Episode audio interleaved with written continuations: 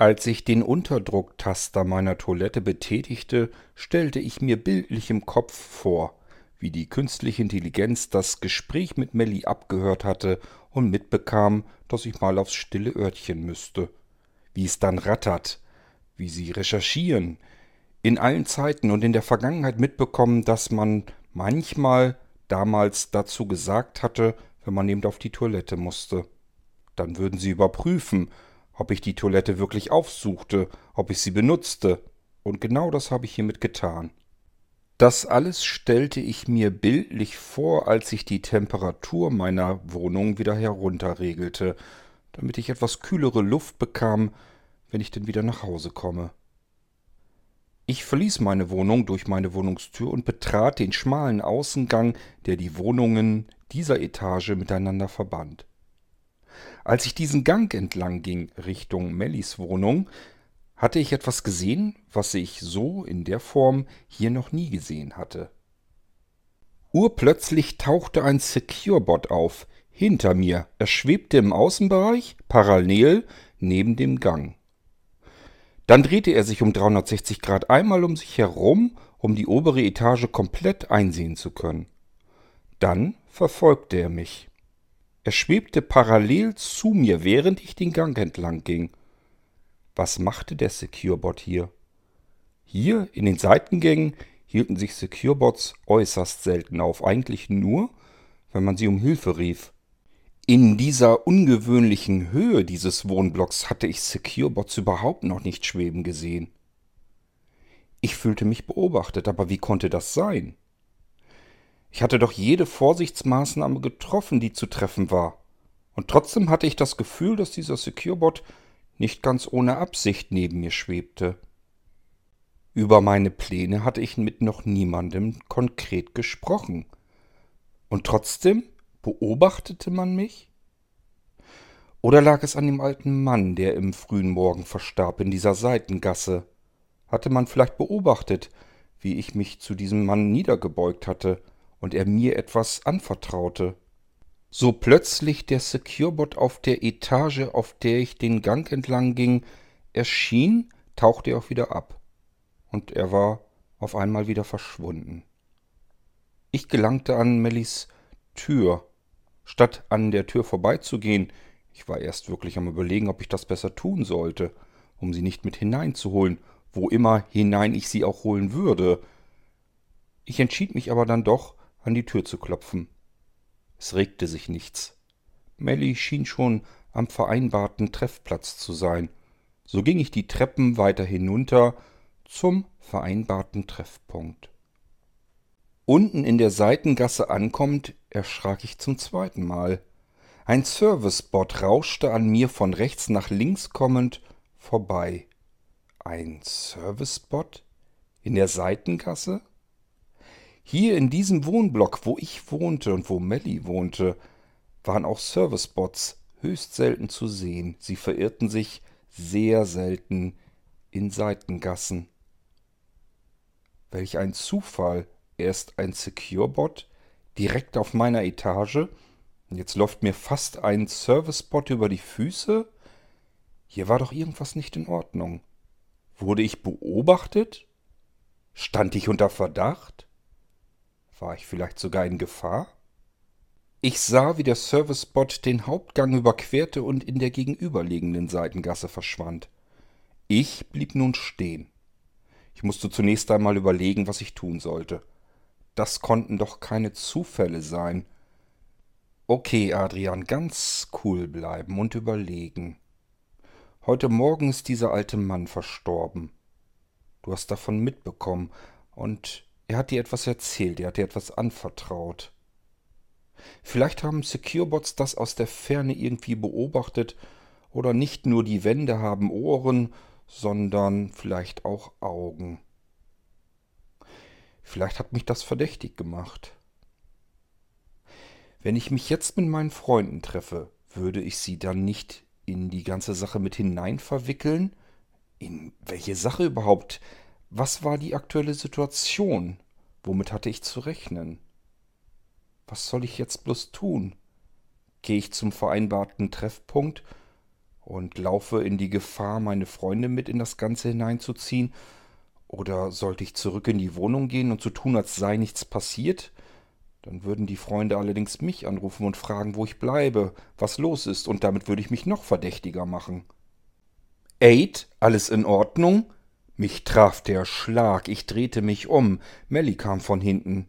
Sie hatte gesehen, wie ich dort am Treppeneingang stand und grübelte und nachdachte. Ich habe überhaupt nichts davon mitbekommen, wie sie sich von hinten anpirschte. Ein weiterer Servicebot schlich im Hauptgang lang und blickte zu uns. Jetzt bloß nicht sich verdächtig verhalten, dachte ich. Ja, alles in Ordnung, Melly. Ich dachte, ich warte hier auf dich. Irgendwas ist doch nicht mit dir in Ordnung, Aid. Du bist kreidebleich im Gesicht und machst einen völlig nervösen Eindruck. Nein, ist schon alles okay, Melly. Ich hatte mich nur fürchterlich erschrocken, weil ich nicht mit dir gerechnet hatte, dass du so plötzlich hinter mir auftauchst. Kannst du dich nicht vorher irgendwie anmelden und bemerkbar machen, wie normale Menschen? Vielleicht könnte ich das, wenn ich ein normaler Mensch wäre, aber ich bin ja nur ein halber. Damit hatte Melly nun allerdings auch wieder recht. Sie war nur zur Hälfte Mensch. Ihr Vater war Prodigianer. Wie sollte man Melly eigentlich beschreiben? Prodigianer haben keine Haare am Körper. Melly war kahlköpfig. Prodigianer sind auch sehr groß. Auch Melly war sehr groß mit ihren fast 1,90 Meter. Im Gesicht hatte sie die zierlichen Konturen ihrer Mutter, auch wenn ich ihre Mutter nicht kannte, nie gesehen hatte. Sie musste sehr hübsch gewesen sein.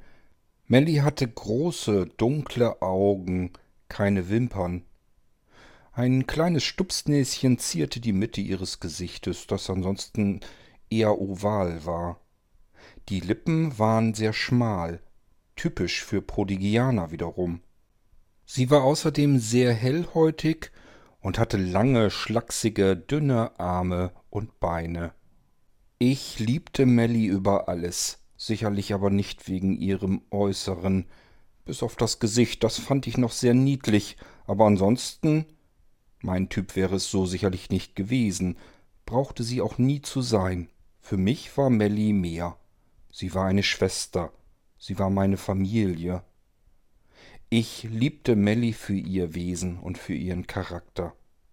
In diesen Zeiten, wo es eher wenig zu lachen gab, brachte sie mich immer wieder zum Lachen. Sie war meine Schwester und sie war mein Freund zugleich. Sie war lieb, sie war zuverlässig, ich konnte mich immer auf Melly verlassen. Sie war fröhlich, sie war aufgeschlossen, wissbegierig, neugierig. Melly war mein Ankerpunkt in einer Zeit, in der ich einen Anker gebraucht habe. Ohne Melly wäre ich längst verloren gewesen. Ich denke nicht, dass dies eine Zeit war, in der ich alleine hätte überleben können. Es war auch Mellys Gesicht, dieses niedliche Gesicht, das ich als erstes sah, als ich die Augen damals aufschlug als ich in diesem Wald lag, in den ich mit meinem Zeitschiff hineingekracht war. Du bist ein Mensch, sagte sie harsch zu mir. Ah, mein Kopf. Das weiß ich selbst, dass ich ein Mensch bin. Wo bin ich hier? Du bist ein Junge, stellte sie als nächstes fest. Ach, ist nicht wahr, und was bist du? Ich konnte es wirklich nicht so genau einschätzen. Ich vermutete zwar, dass es eher ein weibliches Wesen ist, aber wirklich wissen konnte ich es nicht. Ich hatte so einen Menschen noch nie gesehen vorher. Du solltest da besser nicht liegen bleiben. Eine dümmere Bemerkung hätte sie an der Stelle wohl kaum machen können.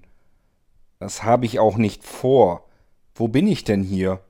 Du bist in Rhythm, allerdings außerhalb der Kuppel. Du darfst hier nicht sein. Wenn sie dich fassen, werden sie dich vermutlich einsperren oder Schlimmeres mit dir tun. Besser wir verschwinden hier, bevor sie uns finden. Sie reichte mir die Hand herunter. Ich nahm ihre Hand. Ich stand auf, und dann fiel es mir zum ersten Mal auf. Ich wischte mir durchs Gesicht, und es fühlte sich rau an, stoppelig. Ich hatte Bartstoppeln im Gesicht? Meine Güte, ich war zwölf Jahre alt. Auch meine Hose war zu kurz und die Ärmel an meinem Pullover. Hier stimmte doch irgendetwas nicht. Ich war gewachsen? Innerhalb kürzester Zeit? Und hatte Bartstoppeln im Gesicht? Ich musste gealtert sein. Aber um wie viele Jahre? Offensichtlich bemerkte sie meine Verwirrung. Sag mal, ist alles in Ordnung mit dir? Wie ist dein Name, Bruchpilot? Adrian. Ich weiß nicht, ob alles in Ordnung mit mir ist. Irgendwie fühle ich mich anders. Hast du auch einen Namen? Mein Name ist Luciana Melanie, aber vielleicht nennst du mich kürzer Mel oder Melly. Das tun die anderen auch so. Bevor wir uns aber weiter kennenlernen, sollten wir vielleicht zurück unter die Kuppel durch das Loch nach Rhythm City. Wenn sie uns hier finden, sind wir dran. Wieso? Was kann ich denn dafür, wenn ich in diesen dämlichen Wald knalle und warum ist man dann dran? Und wer sind die überhaupt, die uns suchen? Sie zeigte mit dem Zeigefinger nach oben. Ich sah nur das Laubdach vom Wald, aber darüber hörte man das Surren der Securebots, die den ganzen Tag schon über dem Wald schwirrten und mich vermutlich suchten. Melly zog an meiner Hand, so dass ich aufstand. Du kannst froh sein, dass sie hier draußen sind. Hier draußen außerhalb der Kuppel funktionieren ihre Sensoren nicht richtig, die Sonnenwinde und andere Störungen, du verstehst? Ansonsten hätten sie dich schon längst gefunden, und ich möchte gar nicht wissen, was sie dann mit dir getan hätten. Wir müssen zurück unter die Kuppel. Da hinten, in etwa hundert Meter Entfernung, ist ein Loch in der Kuppel. Meinst du, du schaffst es bis dorthin? Ich nickte nur. Wir warteten noch den Moment ab, wo das Surren über dem Laubdach leiser wurde, und dann sprinteten wir los Richtung Rhythm City. Ich sah diese Stadt von außen, die Kuppel nahm ich als solches gar nicht wahr. Ich weiß gar nicht, wie Melly wissen konnte, dass dort ein Loch ist, aber zielstrebig gingen wir auf eine bestimmte Stelle zu und gingen einfach nach Rhythm City durch. Ich habe nicht bemerkt, dass dort irgendwie ein Loch ist oder überhaupt eine Kuppel. Und schon an diesem Abend, als mir Melly das erste Mal begegnete, diese hundert Meter, die wir sprinteten, sie ließ meine Hand nicht mehr los, und genauso fühlte es sich seither an, als würde sie mich immer jederzeit festhalten. Ich konnte mich auf Melly zu hundert Prozent verlassen und dafür liebte ich sie. Nun nahm ich Mellys Hand und nickte in die Richtung, wo der Service-Spot auf dem Hauptgang entlang schwebte. Schau mal, ist das nicht ungewöhnlich? fragte ich Melly. Was denn? Eben oben auf der Etage, im Seitengang, da ist mir ein Securebot begegnet. Er schwebte bis nach oben hin und beobachtete mich. Und hier unten überall Servicebots. Das ist doch seltsam, findest du nicht? Hm, vielleicht suchen sie etwas oder jemanden. Keine Ahnung. Ich glaube, man sollte dem nicht allzu viel Bedeutung zumessen. Ist Franka schon vorbeigekommen oder Antonio? Hast du schon einen der beiden gesehen? Nein, ich nehme an, dass sie schon am vereinbarten Treffpunkt sind. Wir sollten vielleicht auch besser losgehen. Ich ließ mir nicht anmerken, dass ich mir sehr unsicher war. Ich wusste wirklich nicht, ob das, was ich hier gerade tat, wirklich gut für uns alle war. Melly und ich bogen ab in den Hauptgang, der letzten Endes zur Central Station unserer Unterkunft führte. Dort würden wir auch Antonio und Franka hoffentlich treffen. Ich nahm wirklich an, dass die beiden schon vorgegangen waren. Wir schlenderten den Hauptgang entlang, wir wollten nicht zu schnell, nicht zu auffällig sein. Und doch bemerkten wir, wie ungewöhnlich viele Servicebots auf diesem Hauptgang unterwegs waren. Mehr als sonst, oder bildete ich mir das nur ein? Offensichtlich fiel das Ganze aber nicht nur mir auf, sondern auch Melly. Hm, murmelte sie während wir den Hauptgang entlang schlenderten. Irgendwie ist doch etwas anders. Heute scheinen besonders viele Service-Bots unterwegs zu sein. Fällt dir das nicht auch auf, Aid? Findest du? fragte ich, scheinheilig verdutzt. Ja, es sind doch wirklich ungewöhnlich viele unterwegs. Irgendwie als wenn die ganze Stadt in einer Art Alarmbereitschaft wäre, so kommt mir das hier vor. Extra laut antwortete ich, Ach, Melly, das kann ich mir eigentlich nicht vorstellen. Wir sollten da unseren Freunden vertrauen, die werden schon wissen, wozu das Ganze gut ist. Irgendetwas oder irgendjemand werden sie suchen, der uns sonst vielleicht schaden würde. Es ist schon gut, wenn hier kontrolliert wird, zu unserem Schutz. Ich erinnerte mich nur allzu gut daran, dass die Wände Ohren hatten. Zum Glück bemerkte Melly, wie ich es meinte. Ja, wahrscheinlich hast du recht und ich mache mir viel zu viel Gedanken. Außer uns und den zu vielen Servicebots waren natürlich auch noch andere Einwohner unserer Unterkunft, unseres Sektors, hier im Hauptgang unterwegs, und gleich in der Central Station würden es noch viel mehr werden. Jeder hielt sich hier auf, was sollte man sonst auch großartig tun? Wir gelangten in die Central Station von Sektor 7. Ein paar hundert Meter müssten wir jetzt noch gehen, bis wir an dem Brunnen angekommen waren. Dieser Brunnen erfreute die Einwohner von Sektor 7 mit seinem farbenprächtigen Wasserspiel. Schließlich kamen Melly und ich am Mittelpunkt der Central Station von Sektor 7 an. Den Mittelpunkt bildete genau dieser Brunnen. Ein überdimensionaler wasserspeiender Brunnen. Wassermassen kamen aus ihm heraus, so als wenn Wasser in einem unbegrenzten Vorrat zur Verfügung stände. Ich ging an den Rand des Brunnens, diesen Brunnen, an dem ich schon unzählige Mal gestanden hatte. Wir blickten uns um. Franka und Antonio waren noch nicht zu sehen, offensichtlich waren sie doch noch nicht da. Ich griff mit meiner rechten Hand an den Rand des Brunnens in das klare kalte Wasser und träufelte mir einige Tropfen auf die Stirn. Schön, erfrischend, dachte ich zuerst. Dann schaute ich in die Mitte des Brunnens, auf das Wasserspiel, und ich wusste, dass das alles nur eine optische Täuschung war. Das wussten vermutlich nur die wenigsten. Am Rand hatte man reales, klares, kaltes Wasser, in der Mitte dieses impulsante Wasserspiel, Wasser in rauen Massen, das dort herausplätscherte, alles nur eine optische und akustische Täuschung. Es war ein paar wenige Jahre her, als ich auf dem Rand des Brunnens entlang spazierte. Wie ein Vogel, ich breitete beide Arme aus und ging auf dem Rand. Dann kam ich ins Strudeln, fiel ins Wasser, in den Brunnen hinein und fasste dann in die Mitte. Ich wollte mich festhalten an einem der Steine, über die das sprudelnde Wasser lief. Meine Hand fasste ins Leere, kein Stein, es sah aus, als wenn ich in einen Laserstrahl fasste. Die Projektionen der Steine wurden auf meine Hand projiziert. Alles war nur eine Illusion. Ich dachte nach, was war vielleicht noch alles eine Illusion? Wartet ihr schon länger hier?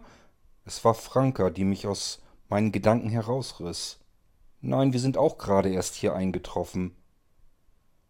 Wir wären sonst früher gekommen, aber direkt vor unseren Wohnungstüren waren Securebots unterwegs, und wir wollten erst abwarten, bis die wieder verschwunden waren.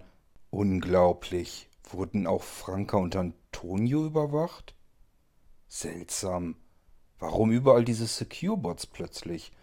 Und warum hier in den Straßen unten die Service-Bots in dieser Anzahl? Kommt, lasst uns gehen, sagte ich nur, und alle wussten, wohin wir gehen wollten. Zu der Parkanlage in der Central Station. Sie war so weitläufig, dass zumindest keine Wände in der Nähe waren, die zuhören konnten so dass man sich ungestört unterhalten konnte. Zudem wurde die ganze Parkanlage der Central Station mit Akustik berieselt, meditativen Tönen, die die Einwohner von Rhythm City beruhigen sollten. Vogelgezwitscher, damit das Ganze etwas natürlicher wirkt. Und auch hier überall Bachläufe und plätscherndes Wasser. Hier war der einzige Ort, an dem wir uns leise unterhalten konnten, mit der Annahme, hier wenigstens nicht abgehört zu werden. Genau in diese Richtung gingen wir vier jetzt. Die Mitte der weitläufigen Parkanlage bildete eine Rasenfläche. Wir setzten uns alle vier mitten auf diese Rasenfläche, sozusagen exakt zentral in der Parkanlage der Central Station. Zu jeder Seite exakt die gleiche Distanz einhaltend.